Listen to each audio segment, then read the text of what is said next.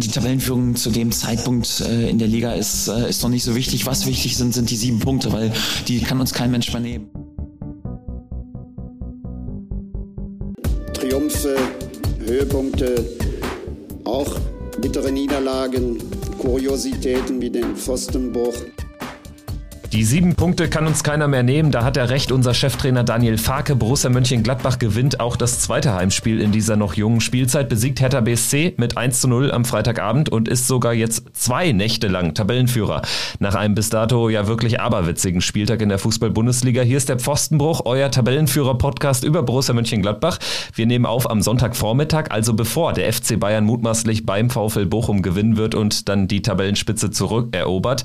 Aber wie gesagt, die sieben Punkte, die sind wichtig, die sind entscheidend. Ich bin Kevin und weil ich aufgrund der sehr dünnen Personaldecke heute allein podcasten würde, Boris, Fabian, beide leider nicht dabei.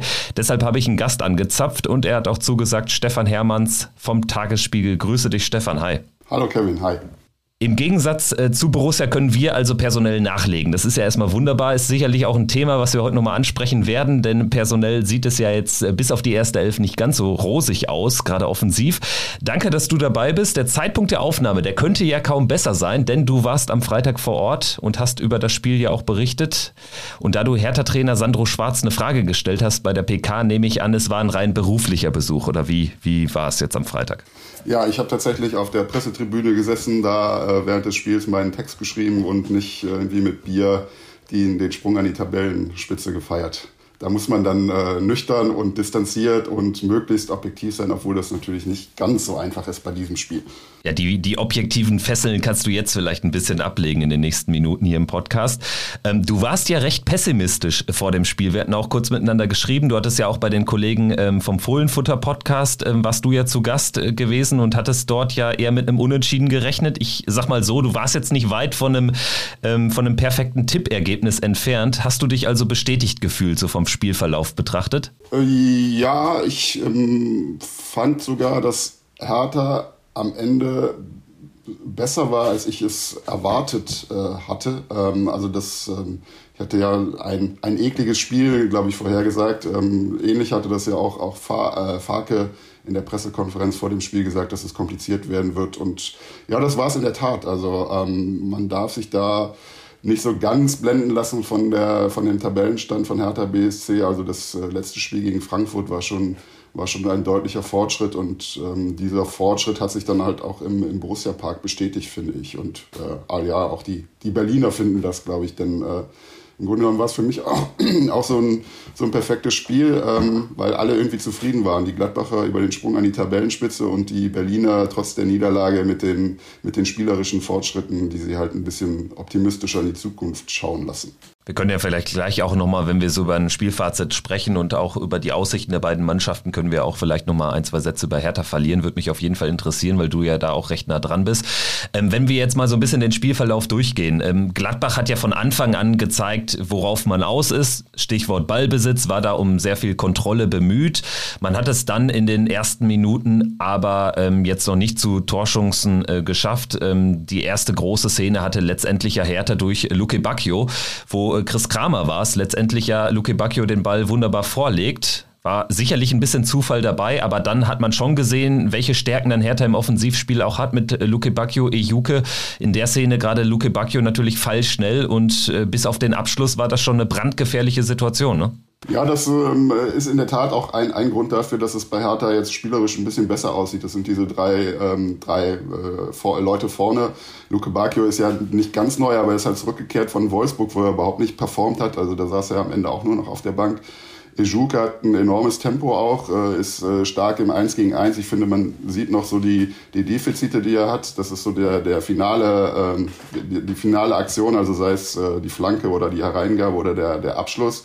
Und äh, Konga oder Kanga, äh, je nachdem, wie man ihn aussprechen will, ist halt, äh, ja, bringt halt schon Wucht mit, ist in diesem Spiel aber nicht besonders auffällig geworden. Also da war schon Luke Bacchio mit seiner Schnelligkeit äh, schon die größte Gefahr für Borussia. Und äh, also ich erinnere mich auch noch an ein Spiel gegen Fortuna Düsseldorf in dem einen Jahr das Heimspiel. Ich glaube, da, da lag Borussia 0-1 zurück. Wenn ich mich richtig entsinne, hat, hat Luke Bacchio auch das Tor gemacht. Äh, und ich glaube, Tyram dann kurz vor Schluss das 2 zu 1 Ähm, da war, da habe ich auch, also damals ist, ist er mir zum ersten Mal so richtig aufgefallen. Das müsste vor dem 3-3 bei Bayern gewesen sein, wo er dann drei Tore gemacht hat. Da habe ich schon gesagt, also da ist äh, unter all den, all den Blinden bei Fortuna, die damals gespielt haben, äh, ist es schon, ist es schon ein richtig guter Kicker. Das hat er in Berlin eher selten gezeigt, äh, aber jetzt so die ersten Wochen ist es sehr beeindruckend, wie er, wie er hier auftritt. Ja, das war das äh, 2-1 an dem Sonntag nach dem 0-4 gegen Wolfsberg. Genau. Auch ein ganz, wusste, ganz wichtiger Sieg. Ja, ja, ich wusste, dass irgendwie davor auch was war, äh, aber jetzt, jetzt, wo du sagst, richtig, ja. Ja, genau. Also Luke Bacchio tatsächlich, da merkt man ähm, wieder, dass er da jetzt äh, ja, sich doch ein bisschen besser präsentieren wird als in seiner ersten Hertha-Phase und auch zuletzt bei Wolfsburg, wie du es gesagt hast, ja überhaupt kein Faktor gewesen.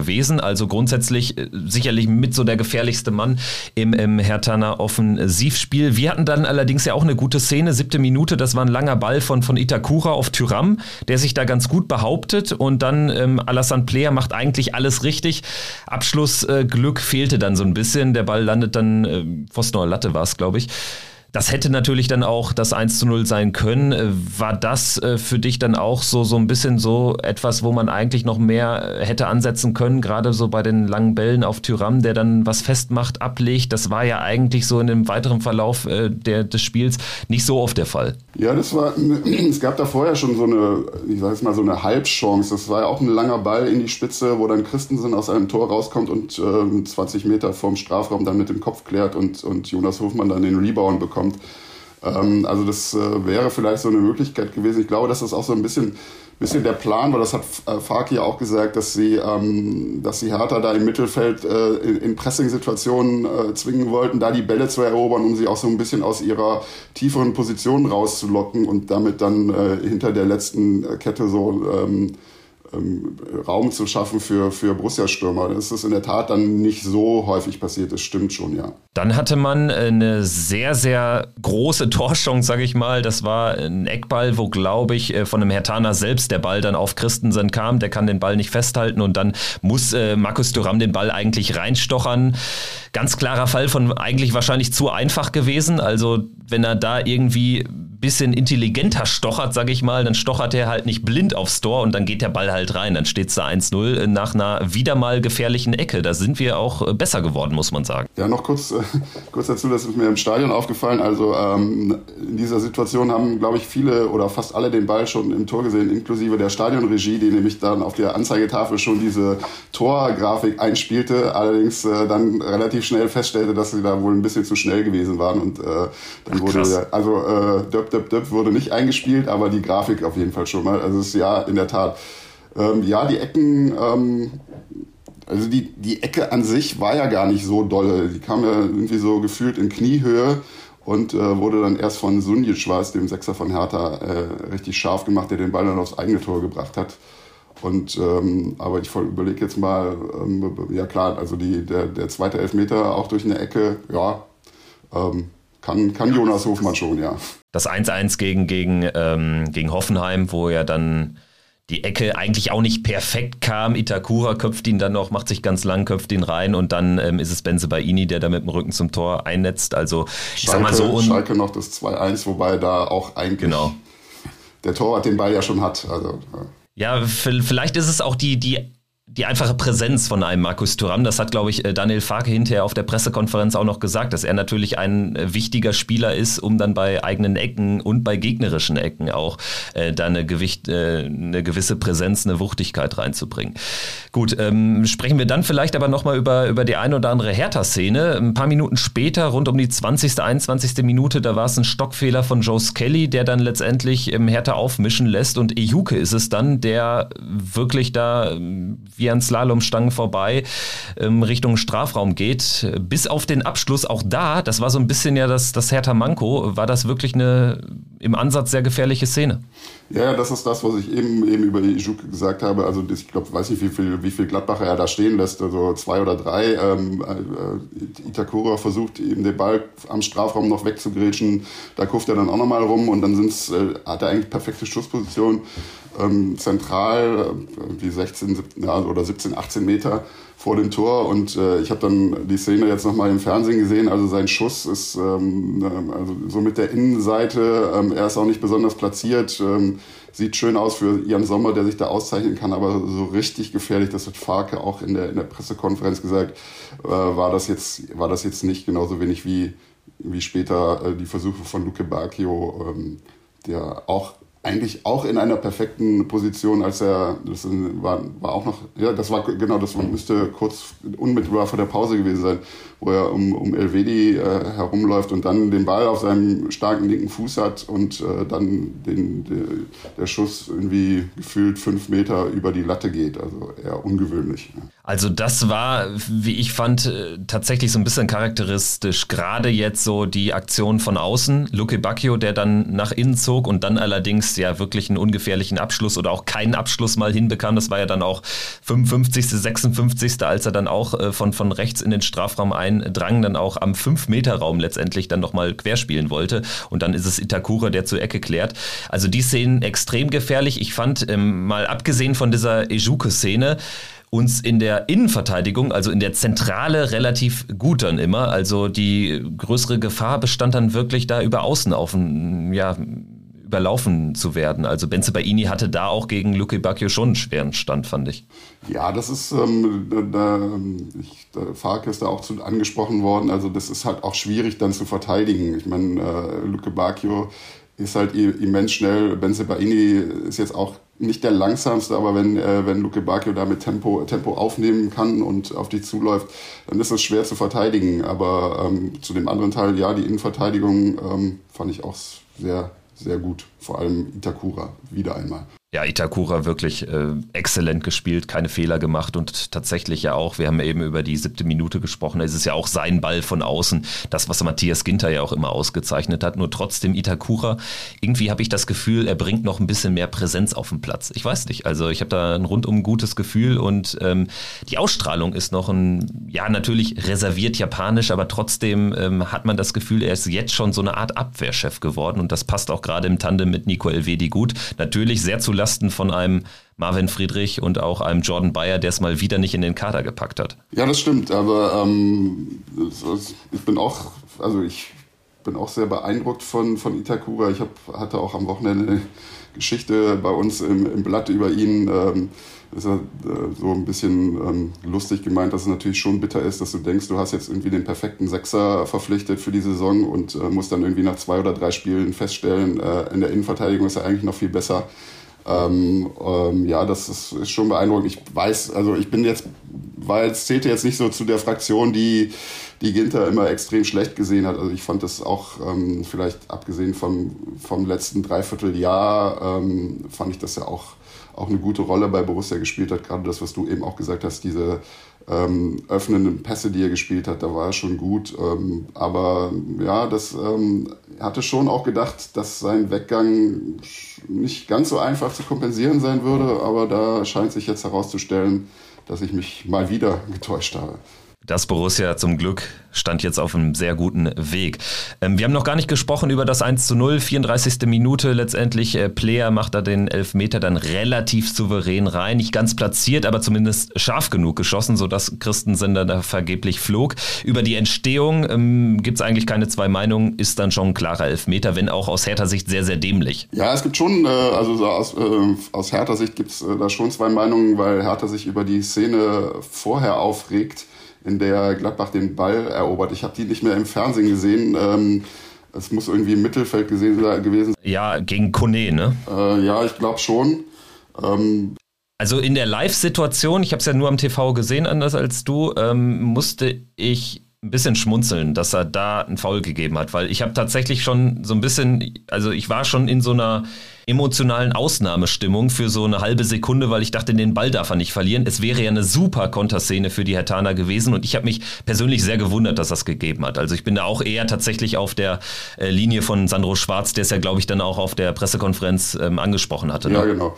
Freddy Bobic hat auch, äh, dem haben wir in der Mixzone dann noch gesprochen, der kam gerade aus der Schiedsrichterkabine und erzählte dann, dass er länger mit den mit den Schiedsrichtern gesprochen habe und dass es da vor allem um diese Szene gegangen sei und äh, dass es halt auch eine Kontersituation in Überzahl gewesen wäre, die vermutlich sehr gefährlich geworden wäre. Aber ich habe es nur ähm, ja, von wie viel Meter sind das? 50 Meter Luft oder 60 Meter Luftlinie oben von der Pressekonferenz, äh, Pressetribüne gesehen.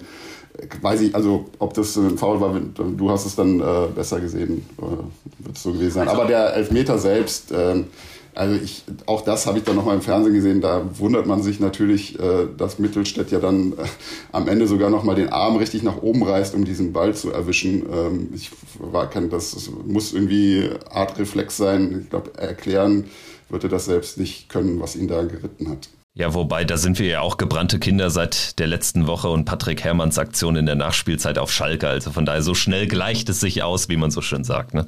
Ähm, wenn wir dann vielleicht mal den Haken hinter die erste Halbzeit machen, zweite Halbzeit würde ich sagen, bis zu dieser eben schon kurz angesprochenen Luke Bacchio-Szene, der 55., 56. Minute, als es wirklich wieder gefährlich wird, weil er an Benze Baini vorbeikommt dann allerdings zu unserem Glück den Abschluss nicht sucht. Itakura kann klären zur Ecke.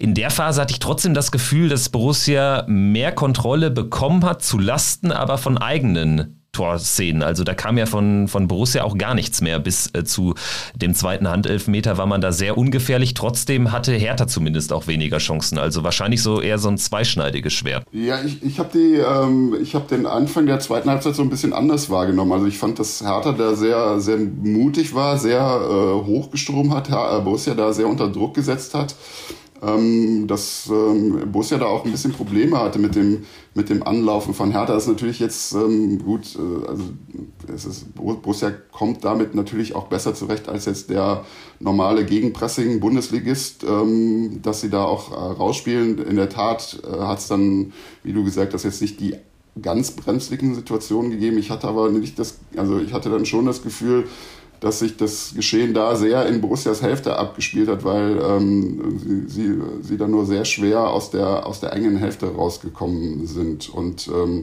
ja, das war so eine Viertelstunde und dann danach wurde es ein bisschen anders. Dann kam ja auch die, das äh, Tor von Hofmann, was natürlich deutlich abseits war. Ähm, ähm, aber ähm, danach wechselt, also das war so mein Gefühl, danach wechselte die Kontrolle wieder so ein bisschen mehr zu Borussia.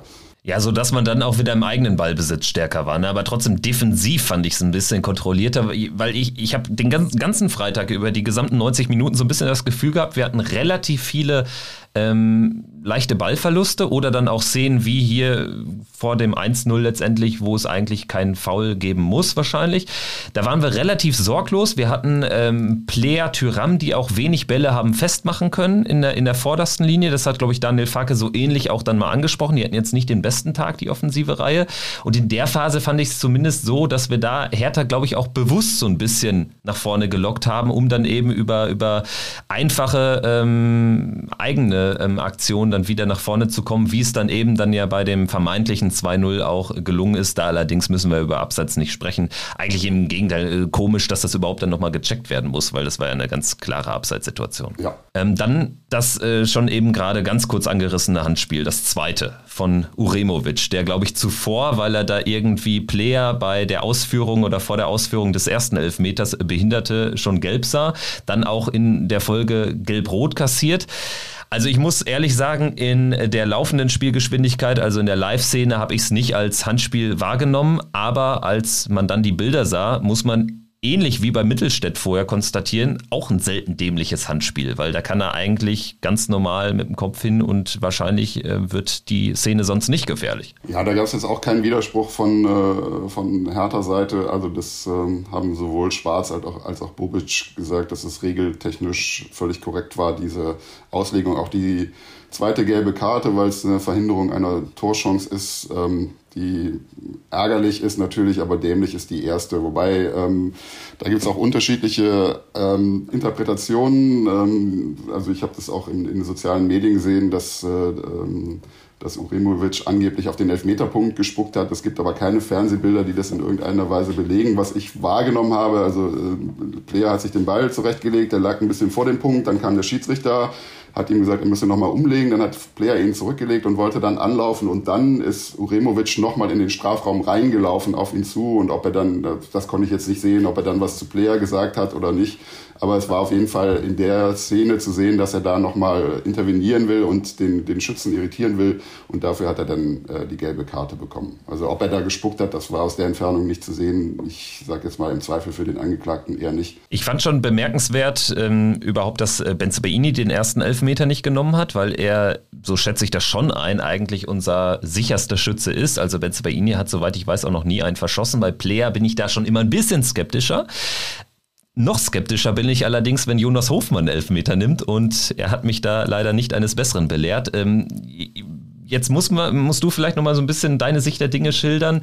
Es wurde hinterher auch von, von Daniel Farke äh, so, ein bisschen, so ein bisschen anders kolportiert. Wir hören da gleich nochmal in den O-Ton rein, aber äh, warst du auch überrascht, dass Hofmann den Elfmeter am Ende nimmt und er musste sich offensichtlich da auch gegen mehrere Spieler durchsetzen. Ja, also es, man, dazu muss man aber wissen, dass äh, die, die, zweite Halbzeit ähm, für mich als Journalist immer eher unentspannt ist, weil ich natürlich äh, so gleichzeitig gucken und schreiben muss und äh, da hat man dann irgendwie nicht so nicht so die Zeit und die Muße dann über solche Details nachzudenken. Im Nachhinein habe ich natürlich die Bilder gesehen, dass sich da äh, vier Mann versammeln. Ähm, äh, Tyram schien ja auch noch irgendwie interessiert zu sein. Der hat wahrscheinlich auch gedacht, ich habe jetzt jedes Spiel getroffen, dann will, möchte ich die Serie gerne fortsetzen, lass mich mal schießen. Wobei der jetzt nicht als äh, Elfmeterschütze bei Borussia bekannt ist. Und dann, ich glaube, Neuhaus war es dann, der, der letztlich dann Ben Sebaini auch weggeführt hat. Ähm, ja, das ist... Ähm, ich finde das schon ärgerlich und, und, und eine blöde Situation. Also ich hätte jetzt auch gedacht, ähm, warum nicht wieder Player? Ich meine, der hat den verwandelt, den ersten. Ähm, ich habe so in, in der Mixzone so mit halbem Ohr mitbekommen, dass Chris, Christoph Kramer dazu befragt wurde und ähm, dann irgendwie so sinngemäß erzählt hat, dass natürlich dann irgendwie das so, so ein Psychospielchen ist, dass der Schütze vielleicht denkt, aha, der, äh, der Torhüter weiß jetzt, in welche Ecke ich schieße, jetzt lass mal mal einen anderen Spiel, äh, anderen schießen, weil, ähm, weil das dann sozusagen ein äh, wieder alles auf Null gestellt ist. Ähm, ich fand da in dem Zusammenhang ganz interessant, äh, gestern bei Schalke Wolfsburg oder Wolfsburg Schalke, ähm, nachdem Terodde verschossen hatte und ähm, äh, der Elver dann wiederholt werden musste, weil Castells sich so früh bewegt hatte, ähm, wurde er dann gefragt, warum er denn doch wieder geschossen hat und warum nicht Bülter zum Beispiel, ähm, der ja gegen Gladbach souverän verwandelt hatte. Und Bülter ist dann auch im aktuellen Sportstudio dazu gefragt worden und der hat halt gesagt, nee, also es hätte überhaupt nicht zur Debatte gestanden, dass er da hingeht, auch um da in der Situation den Schützen nicht irgendwie noch zu irritieren oder da irgendwie schlechte Stimmung zu verbreiten. Und ähm, naja, das kann man halt für die Situation bei Borussia dann eher nicht sagen, wenn da vier Leute stehen, die alle schießen wollen. Und äh, ja, das ist, ähm, ja, da verschwendet man dann irgendwie unnütze Energie, würde ich jetzt mal sagen. Ja, wir können das Thema nochmal äh, gleich ein bisschen weiter besprechen, denn ich habe jetzt nochmal den O-Ton von Daniel Farke dazu, äh, wo er auch nochmal etwas Ähnliches ähm, anspricht, wie du auch von Chris Kramer berichtet hattest. Es war nicht so, dass vier Spieler den Elfmeter äh, äh schießen wollten. Es ist so, dass wir äh, immer drei Jungs äh, auf dem Plakat haben, sind unsere Elfmeterschützen. Einer macht äh, relativ, relativ wenig Sinn, weil äh, du hast Spieler, die fühlen sich unwohl, wenn sie gefault sind, irgendwie und wollen Elfmeter nicht nehmen. Deswegen haben wir immer zwei, drei Kandidaten für die, für die Elfmeter oder ja auch wie, äh, wie Lasso Player, der einen ersten Elfmeter genommen hat. Dann fängst du manchmal an zu überlegen, oh, jetzt kennt der Torhüter meine Ecke und du fühlst dich nicht mehr so wohl. Also von daher bin ich eigentlich froh, dass wir sehr, sehr gute Stützen haben, auch mit äh, äh Benzibaini und, und Jonas Hofmann. Jonas Hofmann normalerweise auch ein ganz sicherer Stütze und ich war eigentlich sicher, dass heute ja, den, äh, den Elfmeter auch macht, stand auch auf der, äh, auf der Liste. Also die Aussage, dass ähm, ein Schütze, wenn er gefault worden ist, nicht unbedingt schießen möchte, okay, das kennen wir ja auch. Nur in dem Fall wurde Benze Baini, der war zwar da im Luftzweikampf, aber gefault wurde er nicht. Und ich habe mir das jetzt extra nochmal angeschaut ähm, in den Highlights. Also Benze Baini ist tatsächlich, wie du es ja auch schon ansprichst, er ist ja nochmal hingegangen und wurde dann final von Flo Neuhaus weggeschickt.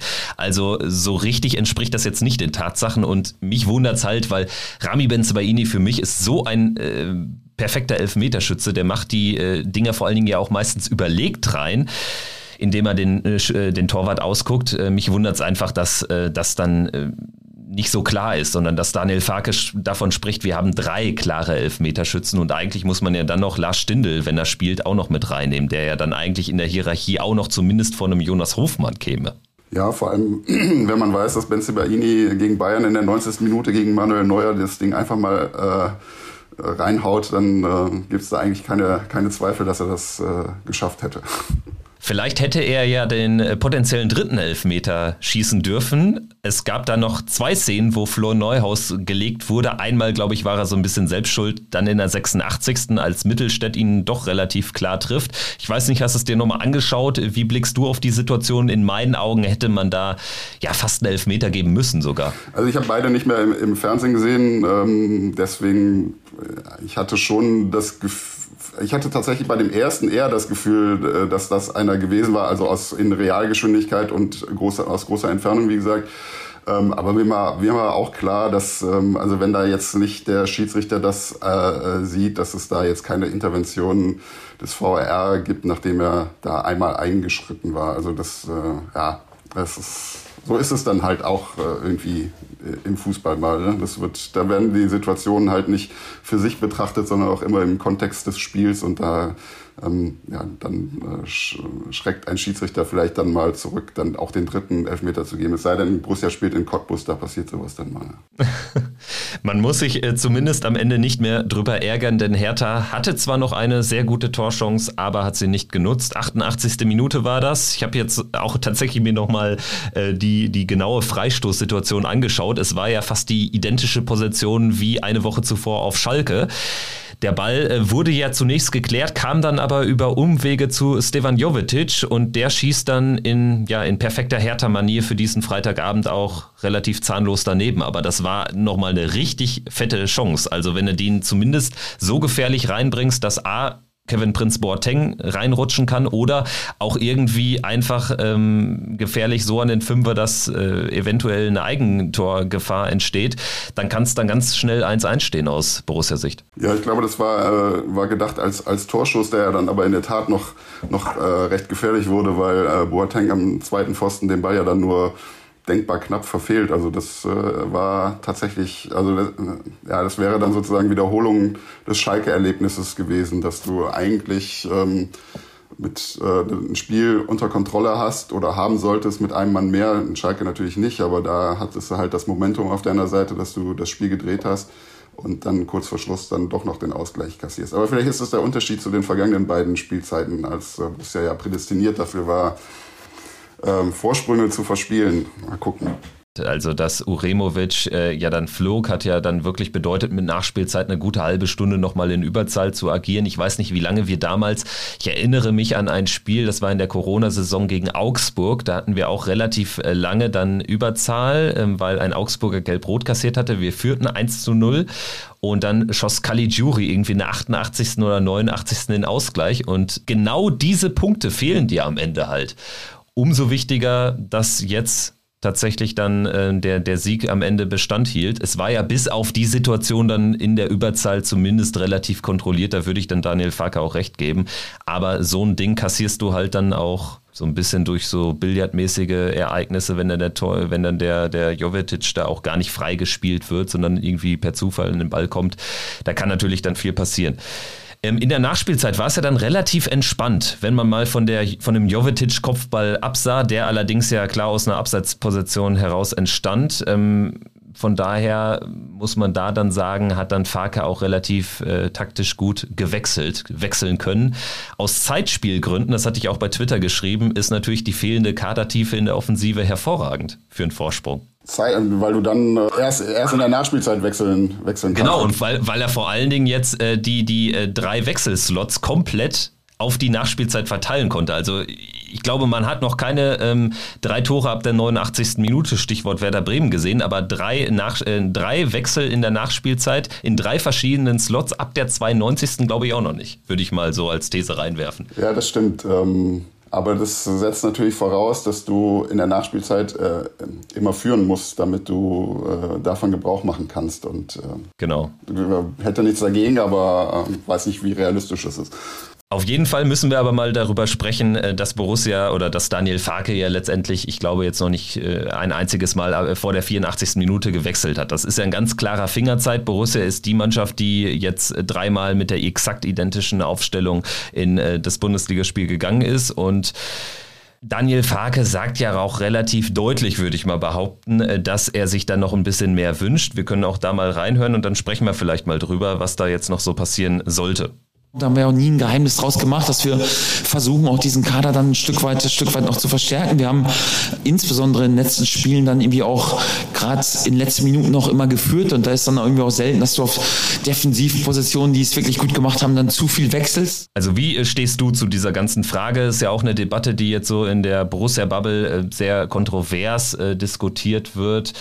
Ähm, Stichwort Transfers. Also gerade offensiv muss da aber eigentlich noch was passieren, weil du kannst ja nicht davon ausgehen, jetzt 34 Mal mit der, mit der exakt identischen Aufstellung in so ein Spiel zu gehen. Und gerade wenn du jetzt eben nicht führst am Ende, wie du sagst, dann wäre ja eine offensive Alternative auch dringend notwendig. Vielleicht aber sogar bei einer 1-0-Führung, um da vielleicht mal äh, noch den einen oder anderen frischen Mann für einen Konter zu bringen. Könnte man ja auch so sehen.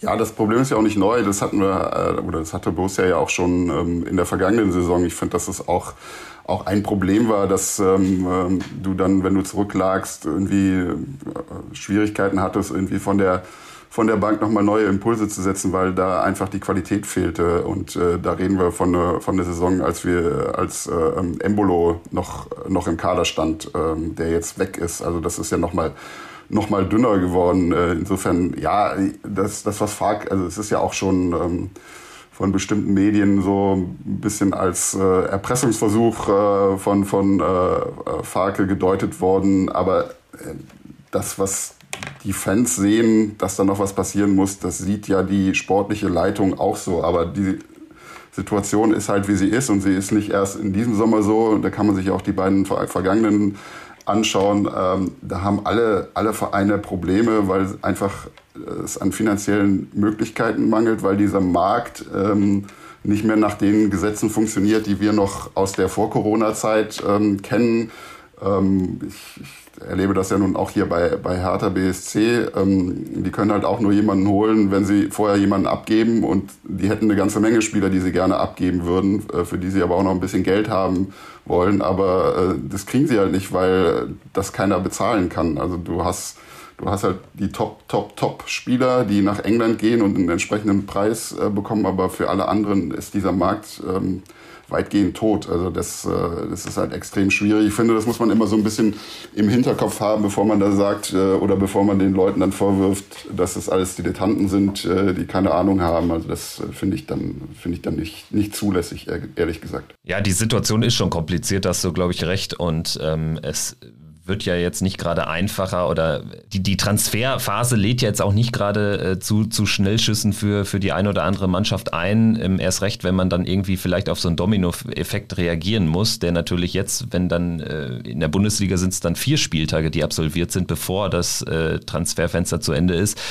Ähm, also von daher sicherlich nicht äh, eine einfache Aufgabe, aber können wir gleich vielleicht auch nochmal vertiefen. Passte nur gerade so zu dieser Wechselthematik, weil sie sicherlich äh, da im Einklang steht und du hast sicherlich recht, es wird ja von den ein oder anderen Medien auch versucht, da so ein bisschen so, so ein Thema aufzumachen, als wäre es eine Art Erpressungsversuch. Aber ganz ehrlich, also auch wenn die Kadersituation eine andere wäre, weiß ich nicht, ob Daniel Farke so viel häufiger gewechselt hätte.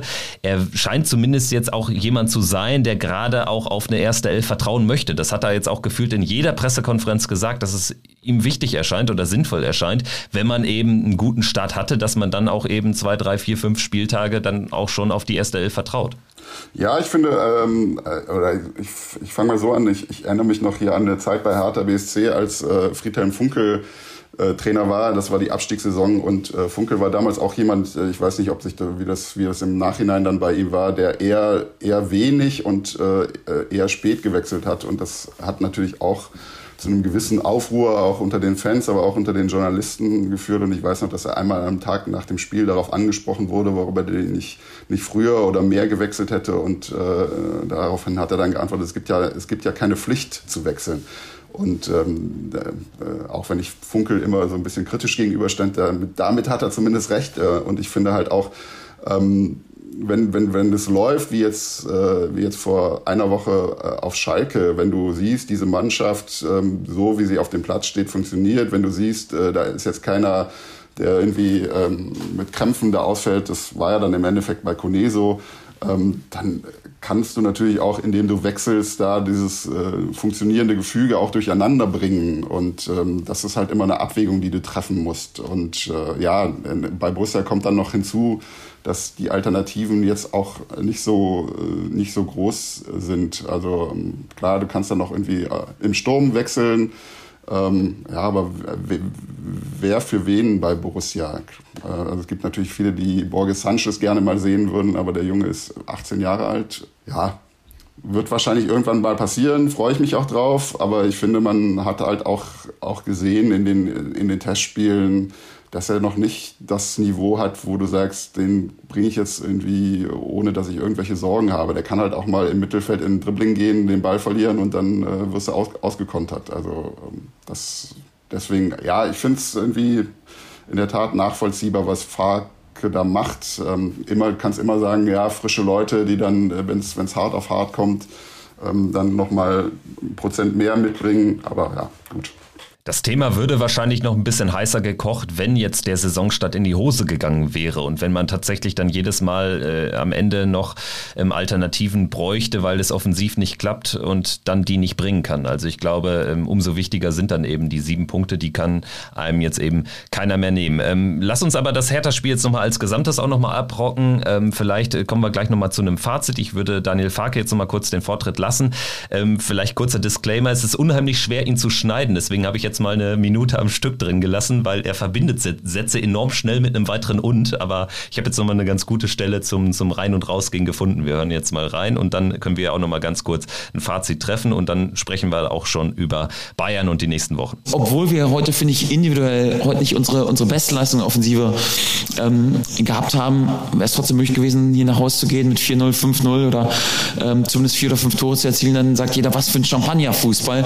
Ähm, Im Fußball ist oft eng, äh, eng zusammen. Ja, das, äh, das war da eben nicht so. Ich fand auch, dass wir offensiv heute nicht so an unser Limit rangekommen sind. Aber ja, das muss man so akzeptieren. Da muss man eben defensiv auch alles wegverteidigen. Das haben wir gemacht. Und von daher bin ich heute ähm, nicht ganz zufrieden mit unserem Offensivspiel, aber umso zufrieden, dass wir auch zu Null gespielt haben. Das erste Nullspiel und dass wir in der letzten Reihe alles gut verteidigt haben. Und ist auch wichtig, so fürs Selbstvertrauen. Manchmal ist so ein äh, 1 zu 0, was dann irgendwie so ein bisschen hart erkämpft ist, ähm, dann so für die, für die ganze Geisteshaltung der Mannschaft noch besser, als wenn wir jetzt irgendwie das 2-0 erzielt hätten, mit dem Elfmeter vielleicht noch ein 3-0 nachgelegt hätten und alles schon irgendwie auf Wolke 7 schweben. Ich finde, das schärft dann auch mal so ein bisschen, äh, bisschen die Sinne und dass wir auch in der Lage sind, enge Führungen äh, irgendwie über die Linie zu transportieren und enge Spiele äh, auch zu Null zu spielen. Also was ich interessant fand an den Aussagen von Daniel Farke, dass er eine 4-5-0 in den Raum stellt.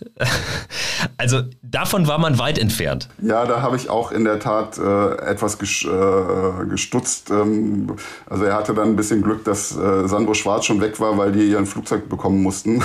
da habe ich auch gedacht, das hätte wahrscheinlich sonst irgendwie Widerspruch äh, erregt. Also das war jetzt kein, kein 4-0, 5-0 Spiel. Also dann musst du halt wirklich jede Chance, die du hast, äh, auch, auch reinmachen. Aber das ist in der Regel passiert das ja eher nicht. Er hat später dann noch ähm, gesagt, dass Hertha jetzt auch nicht etliche hundertprozentige Chancen gehabt habe.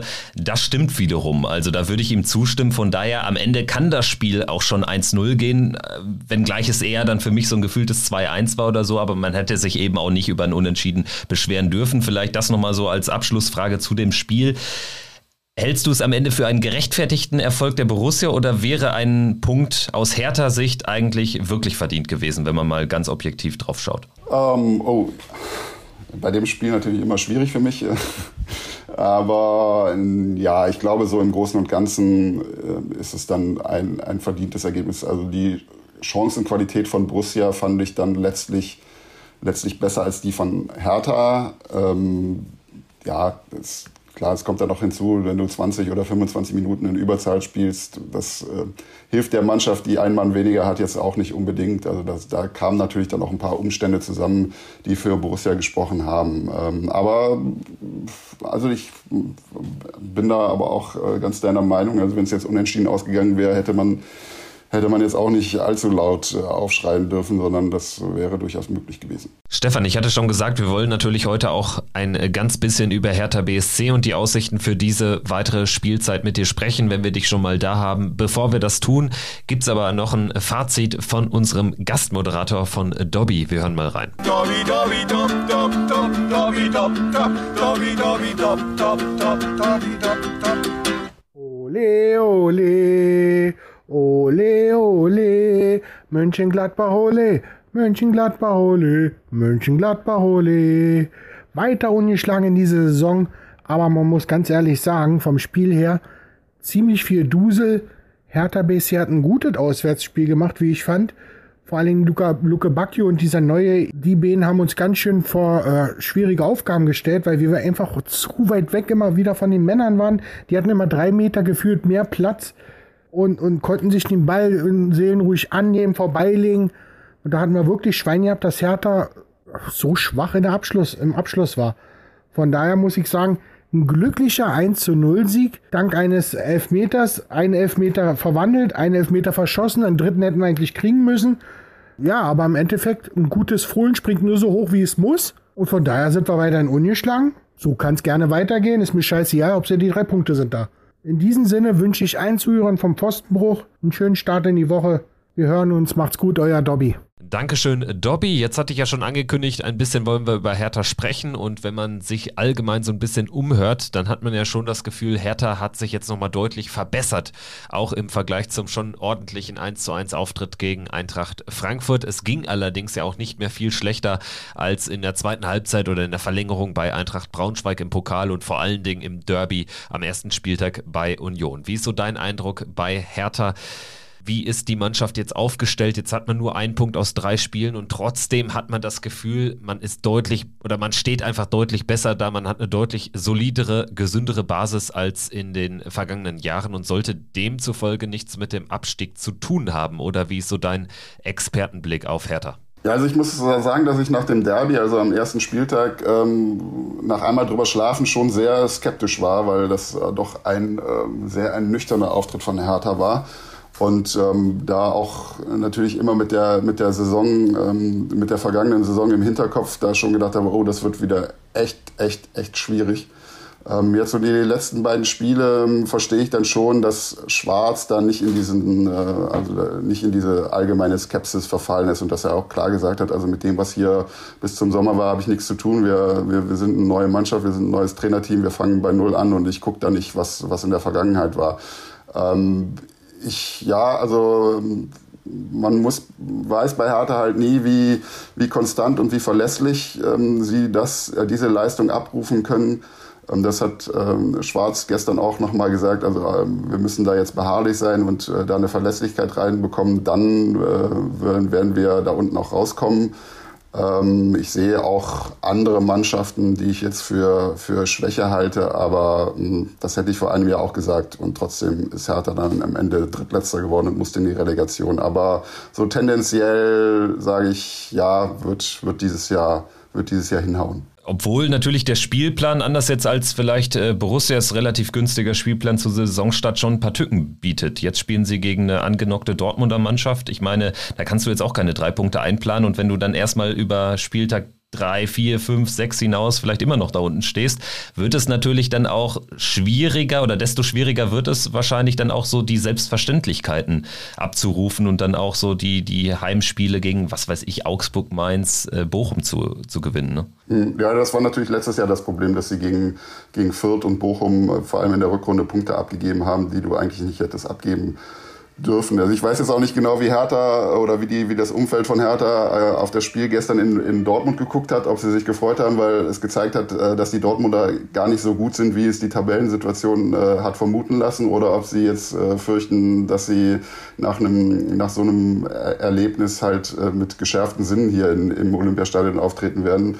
Ähm, aber da, auch wenn Schwarz es nicht tun will, da hilft tatsächlich dann auch mal so ein Blick zurück in die Vergangenheit. Also in der vergangenen Saison ist Hertha mit drei Niederlagen sogar gestartet, also hatte noch einen Punkt weniger als aktuell. Und äh, gegen Dortmund, das Heimspiel, haben sie letztes Jahr gewonnen. Also ähm, alles bestens. Dann würde ich sagen, äh, danke erstmal für die härte Ausführung. Ähm, sprechen wir aber über den nächsten Gegner von Borussia. Ich denke, da gibt es weniger Kontroverses äh, zu berichten. Es geht gegen den FC Bayern und wir gehen mal davon aus, dass äh, sie natürlich als Tabellenführer gegen unsere Borussia dann antreten werden. Es sei denn, sie kassieren erneut ein 2-4 bei ihrem Freundschaftsclub aus Bochum. Aber ich erwarte das mal nicht. Wie blickst du denn auf dieses Auswärtsspiel? Ja, Borussia ist ja sehr gut zuletzt gewesen gegen die Bayern. Gerade zu Hause, auswärts mitunter aber auch eine Mannschaft, die ähm, da den Bayern immer mal wieder Paroli hat bieten können. Mal ketzerisch gefragt, ist das nicht mit sieben Punkten im Rücken das einfachste Spiel der Saison in dieser Phase? Ja, jein. ähm, also es könnte natürlich deutlich komplizierter sein, das stimmt schon.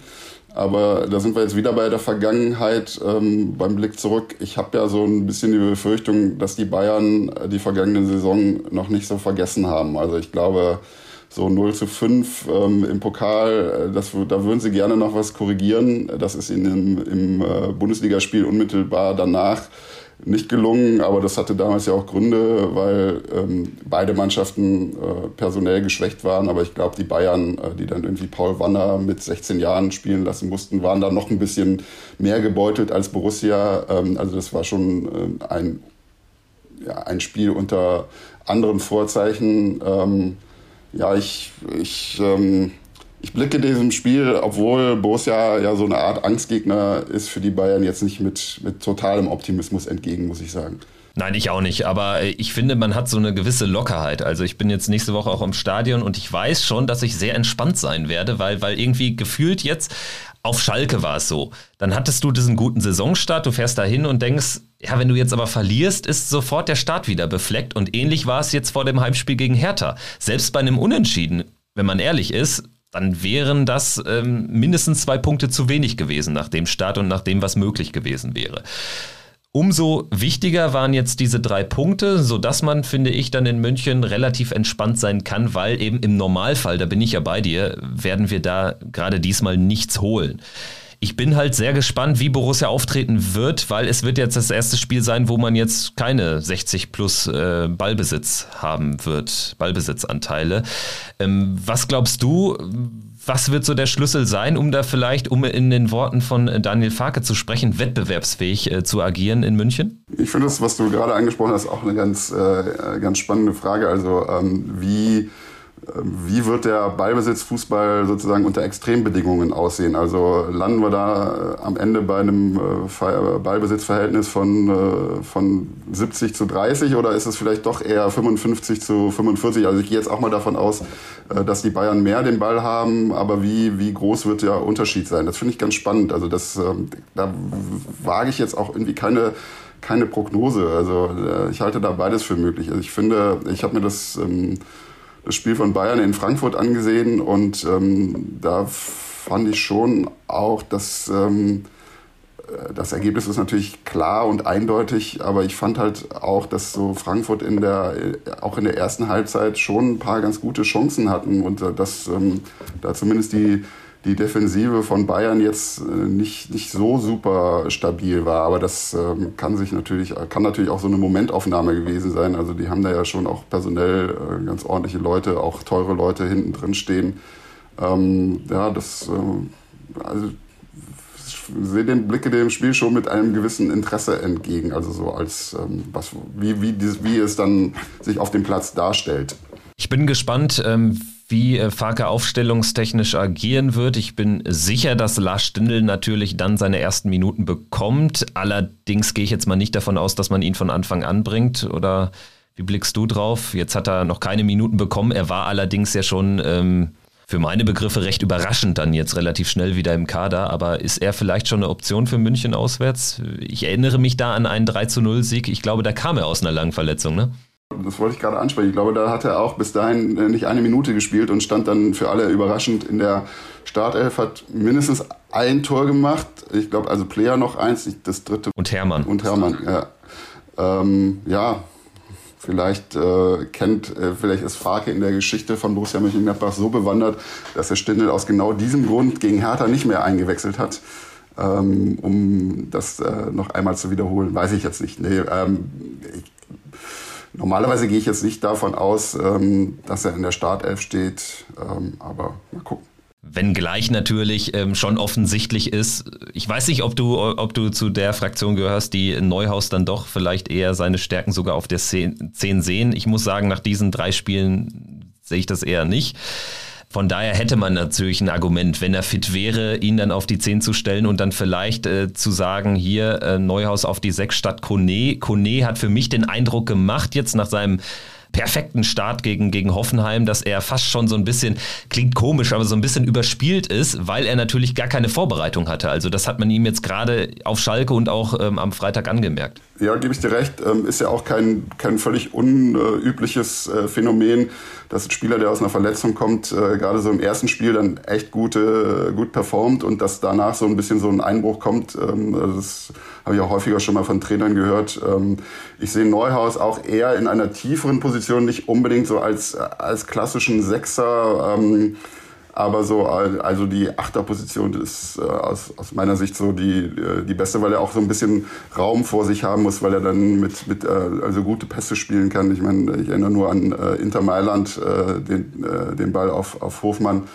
Ähm, ich finde ihn auch in der Balleroberung eigentlich ganz gut.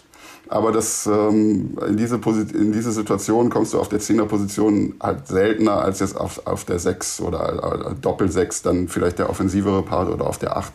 Also das wahrscheinlich äh, ja die die einzige Möglichkeit, um da was äh, zu ändern, Lars Stindl äh, zu bringen. Defensiv äh, wird sicherlich nur was passieren, wenn es da irgendwie Verletzungen geben sollte. Ansonsten gibt es ja jetzt gerade nach dem ersten zu Null Spiel keinen Anlass. Äh, Stichwort Offensive, da haben wir ja eben schon drüber gesprochen und letztendlich die ganzen Offensivkräfte, die da auf der Bank sitzen, die äh, spielen für uns dann in der zweiten Mannschaft bei Preußen Münster.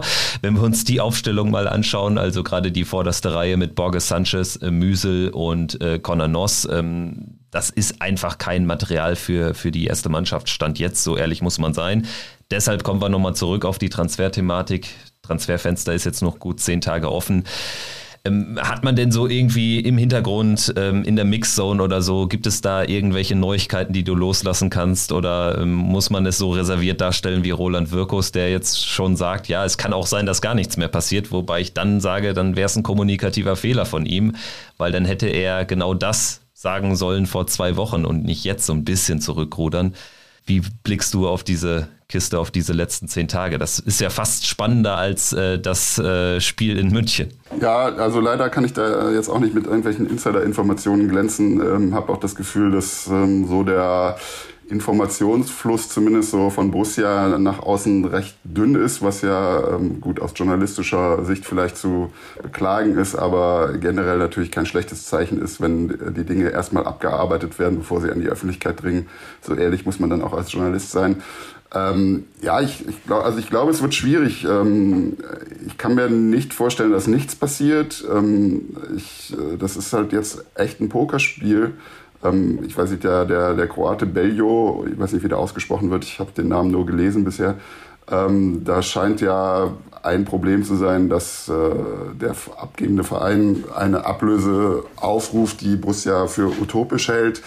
Ähm, da ist ja auch die Frage, was, was, äh, also wann, wann knicken die ein? Also wann sagen die, okay, wir, dann nehmen wir halt drei, vier, fünf Millionen weniger und haben aber noch eine ordentliche Ablöse kassiert, weiß ich auch nicht wie die das Geld brauchen. Ähm, also da wird, äh, wird man schon gute Nerven haben müssen und ich glaube, dass es schon sich dann so in den letzten, letzten Tagen ballen wird, dass da noch, ähm, noch was passieren kann, wird, hoffe ich zumindest.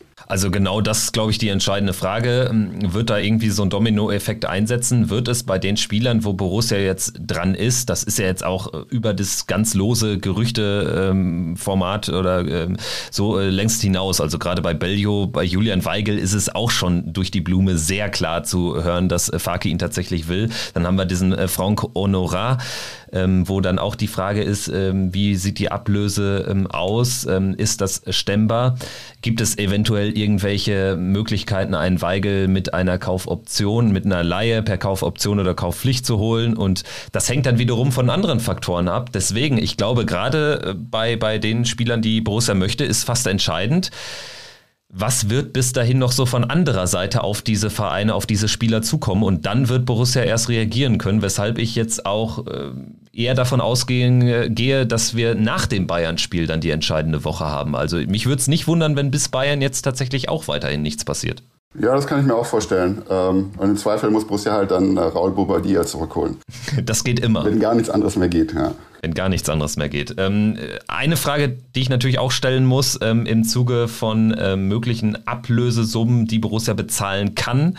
Das Thema Max Eberl, ist das so unter den ähm, Journalisten, ist das so in der Mixzone irgendwie noch ein Thema gewesen am Freitag, weil natürlich da kann man natürlich sich eventuell auch noch äh, zusätzliche Gelder erhoffen, die man dann wiederum investieren könnte. Nee, da habe ich jetzt nichts von mitbekommen. Äh, wenn, soweit ich das gesehen habe, war jetzt auch Roland Wirkus nicht in der, in der Mixzone ähm, und hat mit den Kollegen, äh, mit den Gladbacher Kollegen gesprochen.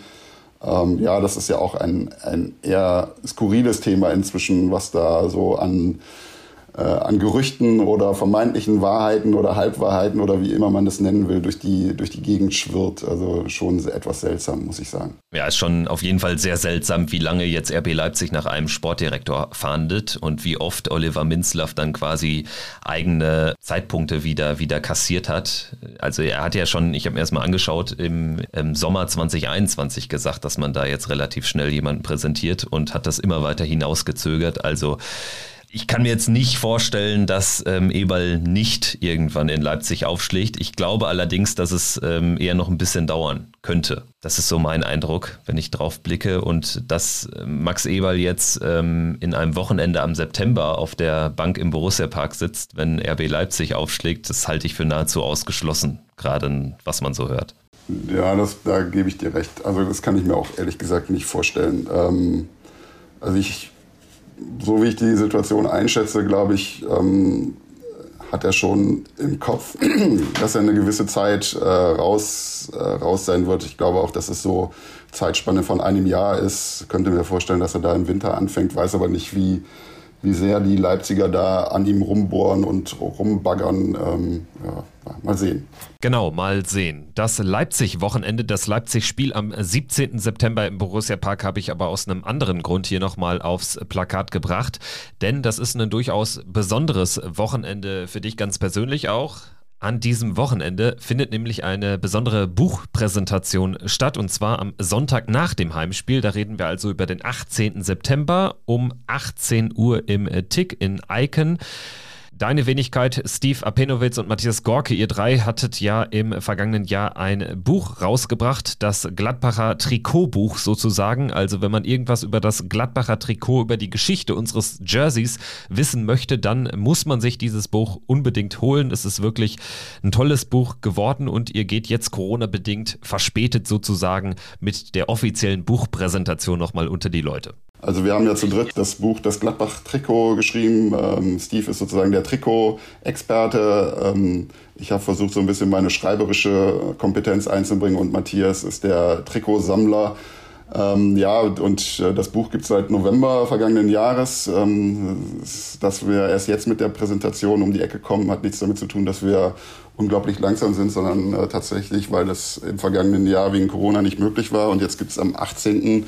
September, also am Tag nach dem Leipzig-Spiel, um 18 Uhr eine Präsentation im TIC Theater im Gründungshaus äh, in Mönchengladbach-Eiken, also auf sozusagen in Borussia Kernland sozusagen. Und äh, ja, und so wie ich gehört habe, bist du ja auch da. Ganz genau. Also ich werde mir dann auch mal anschauen, wie das Bökelberg-Gelände so heutzutage aussieht. Da war ich auch seit Jahren nicht mehr. Da war ich noch nie. Da werde ich auch nie, werde ich auch nie hingehen, weil ich mir immer noch die Illusion äh, bewahre, dass dieses Stadion da noch steht. Und ich war tatsächlich einmal da, also zu weit gehört auch, ich wette sogar das erste Mal in München-Gladbach tatsächlich übernachten. Das habe ich noch nie gemacht, weil natürlich äh, aus Westfalen ist man dann immer nach dem Spiel wieder zurückgefahren. Aber ich war mal irgendwann ähm, so früh in Gladbach bei einem 1830-Spiel vor boah, acht, neun Jahren oder so, als diese 1830-Spiele überhaupt erstmal stattfanden. Und dann bin ich mit einem Kollegen ähm, äh, dann nach Eiken gefahren, hatten wir noch eine Stunde übrig. Und ja, tatsächlich äh, kann ich so ein bisschen verstehen, warum man sich dieser Illusion ähm, beibehalten möchte, weil ähm, natürlich, also viel ist davon nicht mehr übrig, logischerweise. Und gerade so diese, diese leicht asoziale Fußballabende rund um den Bökelberg fand ich immer ganz, ganz spannend als Kind. Da gebe ich dir recht, mal wieder. Auf jeden Fall. Trotzdem in der Nähe, also in äh, Mönchengladbach-Eiken, findet dann eure äh, Trikotbuch-Lesung, die Talkrunde statt. Ähm, Sonntag, 18. September, also am Tag nach dem hoffentlichen Heimsieg über RB Leipzig. Bis dahin vergehen aber noch ein paar Spiele. Nächste Woche dann also 18.30 in München. Wir werden natürlich hier im Pfostenbruch berichten. Danke dir, Stefan, dass du dabei warst und ich hoffe, es hat dir genauso viel Spaß gemacht wie mir. Ja, gerne. Vielen Dank auch. Äh, schön über dieses Spiel und alles andere geredet zu haben. Ganz genau. Drei Punkte stehen für Borussia auf der Habenseite, sieben insgesamt nach drei Spielen. Gelungener Saisonstart. Es kann gerne so weitergehen. Danke fürs Zuhören und bis zum nächsten Mal. Macht's gut. Ciao. Triumphe, Höhepunkte auch bittere Niederlagen, Kuriositäten wie den Pfostenbruch.